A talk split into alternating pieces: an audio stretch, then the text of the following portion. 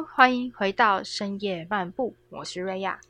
今天呢是深夜投毒的单元，啊，我们今天的主题是要讲可乐卤肉。大家会煮饭吗？平常有在煮饭吗？瑞亚自己呢，其实在出国之前，平常在家里顶多就是做一点甜点、烘焙这一系列的。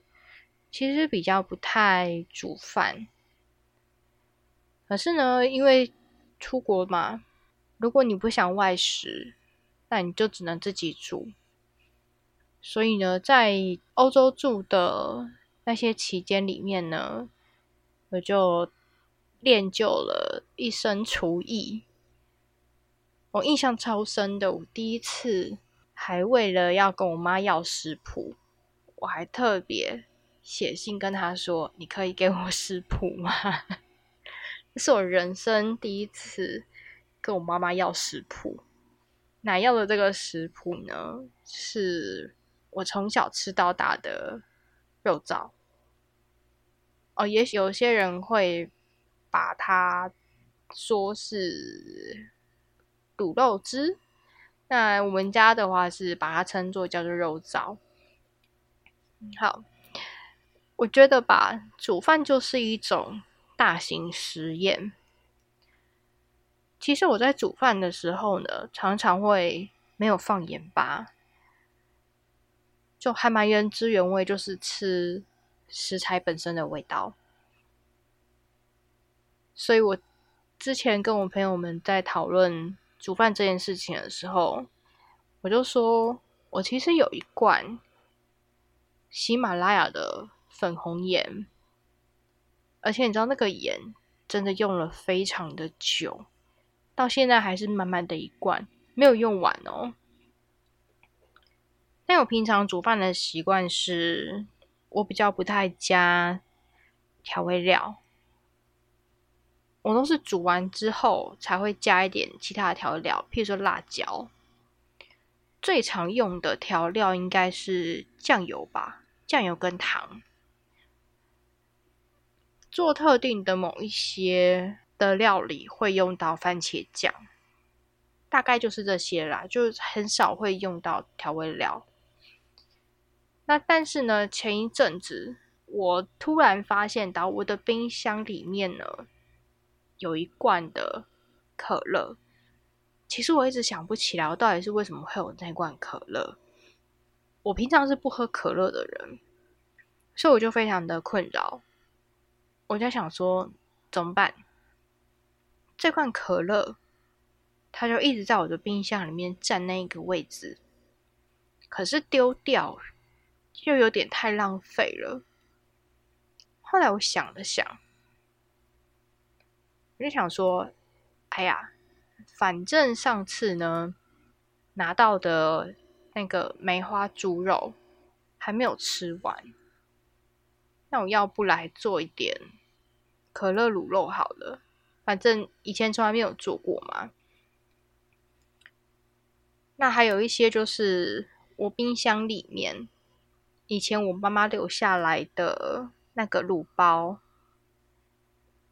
你知道，因为我妈喜欢卤肉，那她之前都会在我这边的厨房做一些卤肉的料理。可能因为我这边的厨房比较方便啦，所以他其实会跑来我这边做一些菜。但是呢，你知道这些东西，卤肉啊这种，嗯，卤肉包、药材包这种东西，就要一次买，你也不会到全部都用完，因为它可能里面一包里面有两三包、三四包。好啦，那我平常又。不太做卤肉的人，我觉得我妈应该是忘记她还有那个卤肉的药材包还在我这，所以呢，我那一天我就想说，那要不这样吧，我做一个可乐卤肉，一石三鸟，对不对？我可以消化我的冰箱还没有吃完的梅花猪肉。然后还可以消化那一罐我不晓得该怎么样处理的可乐，以及那个放在冰箱里面有一点年纪的卤肉包，哦，我有先确认过，它还可以用，那个味道还在。于是呢，我大概就从我确定要做这个可乐卤肉开始，我就在那边找一些食谱。我要看看说，哎，那这种食谱呢，有没有什么需要注意的地方？譬如说，可能需要再加买一些其他的材料或什么的。然后看一看大家的食谱都不一样，甚至因为还蛮多人都是用五花肉，所以我有一度就想说，怎么办？梅花猪没有油哎，逼不了那个油哎。后来我就还有看到有人有分享怎么用梅花猪做卤肉。其实因为像我们家做卤肉的情况呢，大部分来说也是用五花肉。那因为五花肉去卤下来的那个卤汁特别好吃。啊，可是对，但因为家里就没有嘛，好，所以后来就想说，我就自己列了一下清单。就我那锅卤肉里面呢，除了肉以外，还有鸡蛋，顺便做卤蛋嘛。还去买了豆干。另外呢，像菜什么的啊，因为我的冰箱有一阵子为了要不知道煮什么东西，我就买了姜跟大蒜。然后大家要知道，就是如果你在超市买，那个量会很多嘛。那你如果去传统市场买的，你可以买到少少的量，可是那个少少的量呢，其实如果你不是很常用到姜跟大蒜的料理的人，你还是会用非常久。所以我之前呢有一阵子买了大蒜，那个大蒜用到它坏掉，结果就学聪明了。我就事先先把这些大蒜切片，或者是弄成大蒜泥，然后或者是就是切成那个丁，很小块那种碎碎丁这一种的，然后通通装一装之后丢冷冻。那姜也是这样，姜也是先切片嘛，然后再来做冷冻保存。感谢现在呢。我们还有冷冻库，可以保存这一些的新香料。可乐卤肉对我来说，它真的就是一个清冰箱料理。诶，我所有里面会用到的东西，我只有那个蛋跟豆干是我额外买的。哦，我里面还有还有放胡萝卜啦，其他的什么洋葱、酱油。多亏这一个卤肉，把我最后的一点酱油都用完了。我那个酱油也是吃了好一阵子，因为我跟你讲，我其实，在煮饭的时候很少用调料，比较常用到酱油的场合是吃水饺，所以大家就知道我其实真的很少在用那些调料。然后里面还有什么？里面就葱姜蒜嘛。呃，葱也是葱，但应该也可以算是我跑去买的。可是葱平常在我的冰箱就一定会有，我会习惯把它切成葱花。比如说吃面啦、喝味噌汤什么都会用到嘛。应该大家的冰箱里面多少都会有葱花这一类的东西吧？I don't know。所以我那时候呢，我就做了一锅，其实也没有很大锅，就小小的一个一个锅这样子，大一个人吃。但你知道那个量呢？它正常来说，它应该是一个家庭四人家庭应该是吃不饱的量。然后那一小锅吃了三个餐，啊，因为里面有一些有一些肉啊、蛋啊什么的，那我就会把它分配成三天吃。其实这应该是我第一次做卤肉，可是因为之前有做过那个肉燥的经验，我觉得他们除了肉用的不一样以外，大部分来说都差不多啦，就是程序也好啦，你要加的东西其实也差不多。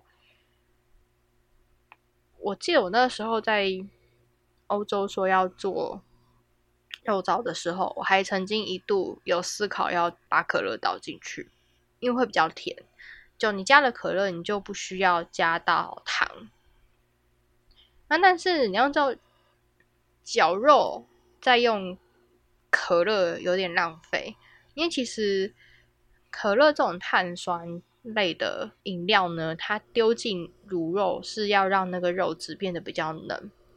我真的不夸张，那一个梅花猪，大家如果有常在吃卤肉类的，应该都会知道，你有加可乐这种碳酸饮料，跟没有加，那个口感吃起来会很不一样。哦，那个肉吃起来会相对来讲比较嫩一点。那我自己做的口味呢，因为就没有额外加糖嘛，所以其实也没有到非常甜。那个甜就是可乐自己本身的甜。那我不知道大家对于卤肉或者是肉燥，你们是属于南派还是北派？其实我觉得卤肉或者是肉燥这一类的啊，我自己也很喜欢南部那种甜甜的。但我觉得可能是因为我有一半的血统是台中人的关系，所以对于吃这种甜甜的，我还蛮能接受的。我自己有的时候晚上呢不睡觉，睡不着，然后再加上如果我今天要煮这些什么饭什么之类的特殊的菜，我通常我也会有个习惯，我就会一直上网看食谱。在 YouTube 上面看食谱，看人家怎么做。我不知道大家会不会有这样子的习惯。今年看了两次的食谱，有实际上手做的，一个就是这个清冰箱的这个可乐卤肉，还有另外一个，它其实也是另外一种的清冰箱。好，那大概是我人生第一次做油封番茄。对，其实我那时候也是看看了很多大家的做法。我觉得我做出来成果还好啦，朋友说好吃，我觉得还 OK，不难吃。我就对于食物来说，自己做的这种不难吃就很好，比较没有什么标准。那因为我自己在做饭的时候，我常常会忘记放盐巴，因为平常煮饭就不太加盐巴了。然后当我真的在煮可能需要加盐巴菜的时候，我其实我真的很常忘记。所以，像之前有时候朋友来我家吃饭的时候，我都会说：“你们要确定哦，我有时候我的菜是没有盐巴的哦，是没有咸味的哦。我平常吃最多就是那个水煮青菜。所以你知道，如果说你是一个在外面独居的人，我觉得我自己啊。对于自己的厨艺上来说，我要求真的不多，不要把自己毒死就好。哦，可是以前我都会觉得，好像人人都会煮饭，就是煮饭这件事情应该不是什么很难的事情。直到后来某一次，我看了我一个室友他煮饭的方式，我真的当下吓歪。你知道，你看这个人煮饭好不好吃，他的。煮饭的前三个步骤，煮饭的姿势，你一看就知道有没有。他那一次煮到，我真的吓完，他饭还没有煮完，他的菜还没有煮完，我就跟他说：“我我我来。”当你不想要因为吃外食花钱，然后还变胖的时候呢，那你就只能自己煮嘛，对吧？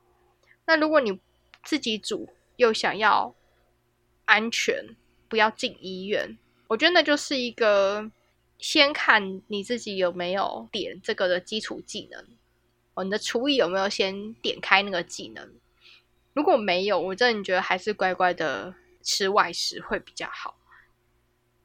当然，如果有的话，你不是很在意说一定要吃到什么山珍海味，一定要吃的跟在餐厅一样，那你只是想说哦，吃不死就好，像我这样。最简单嘛，调味料给他买好。我，最近发现到味霸跟华味鸟的调味料真的很好用，你就加一点点，那个菜就超好吃的。嗯，我没有在夜配，就是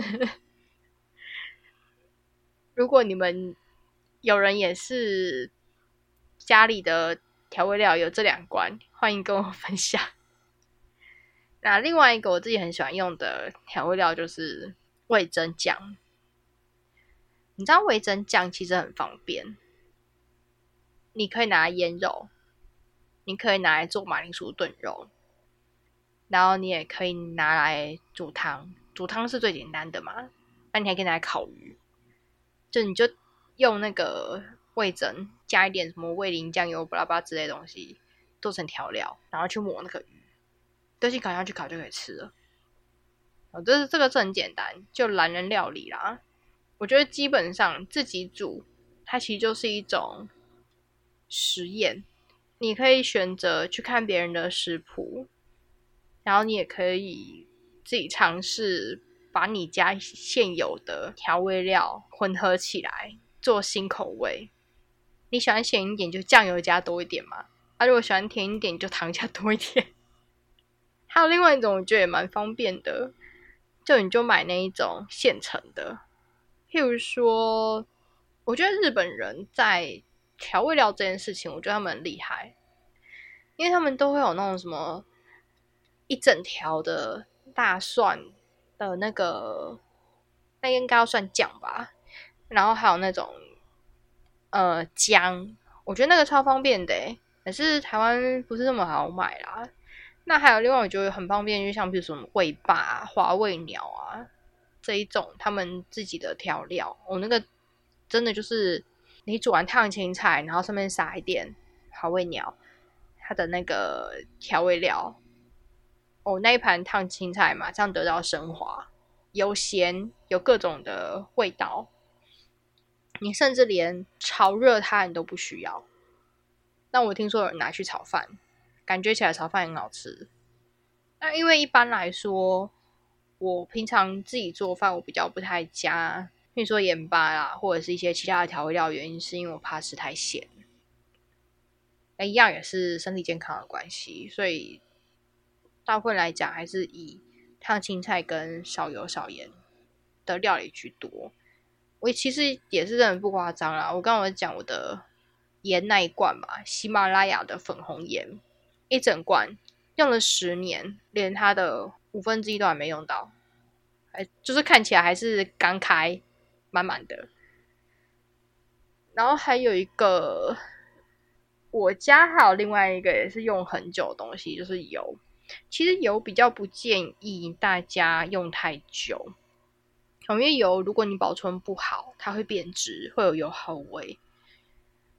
所以我通常我有习惯买油都是买小罐的。他如果有两百五，就买两百五；他如果没有，就买五百。其实买五百对我来说压力也很大，因为我真的是一个吃东西比较不太放油煎的人。我连吃葱油饼吧、葱抓饼、葱油饼这类的东西，我都是不加油直接下去煎的。你知道那个煎完上面还有一层油诶，我就用那个油煎蛋，大家就知道我用油有多省。我说我也可以一瓶油两百五十毫的，我基本就可以吃个将近一年。大家一定没有办法想象，那种两百五十毫小罐的，有人可能一两个月就吃完的，那我没有，真的就是我可以吃到将近一年的时间。这是今天的清冰箱料理啦，就我觉得是不是又讲又讲太远了？所以大家对于清冰箱料理的印象是什么？因为一定都会是说，譬如说你的某一些菜在冰箱蛮久了，那你想说，哦，他趁它的极限要到之前，赶快先把它处理掉嘛，对不对？让它稍微转身一下。我自己听过，有的人家里的清冰箱料理就是拿来做什么炒饭啦、炒面啊。我家的清冰箱料理常常都是炒饭。我自己比较少做清明香料了，因为大部分来说，我买的菜量都会是一个比较定量。就我在买的时候，我就知道说我这一个是要拿来做什么的。但我偶尔啦，如果说青菜期限要到了嘛，那我就会做那个面，譬如什么味增汤面啦，或者是煮泡面的这一种，就韩式那种泡面，直接这样吃。那这次呢，做可乐乳酪当清明香料理，真的是我第一次。因为以往要做这些东西，我都要先去买材料，然后这次就有点意外，是冰箱要什么有什么，除了几样的菜是要去买以外啦。那大家都有在做自己的清明香料理吗？欢迎跟我分享你们平常的清明香料理都做一些什么。那我们今天 这一集就到这里哦。我希望你们不要等一下。听完就很想吃东西哦，好，可乐卤肉真的很好吃，没有在骗大家。我下次是不是可以把这个的食谱分享给大家？如果你们想要的话，就留言跟我说，你们想要可乐卤肉梅花猪版本的，好不好？那我们今天这一集就到这里了，那我们就下一集再见喽，大家拜拜。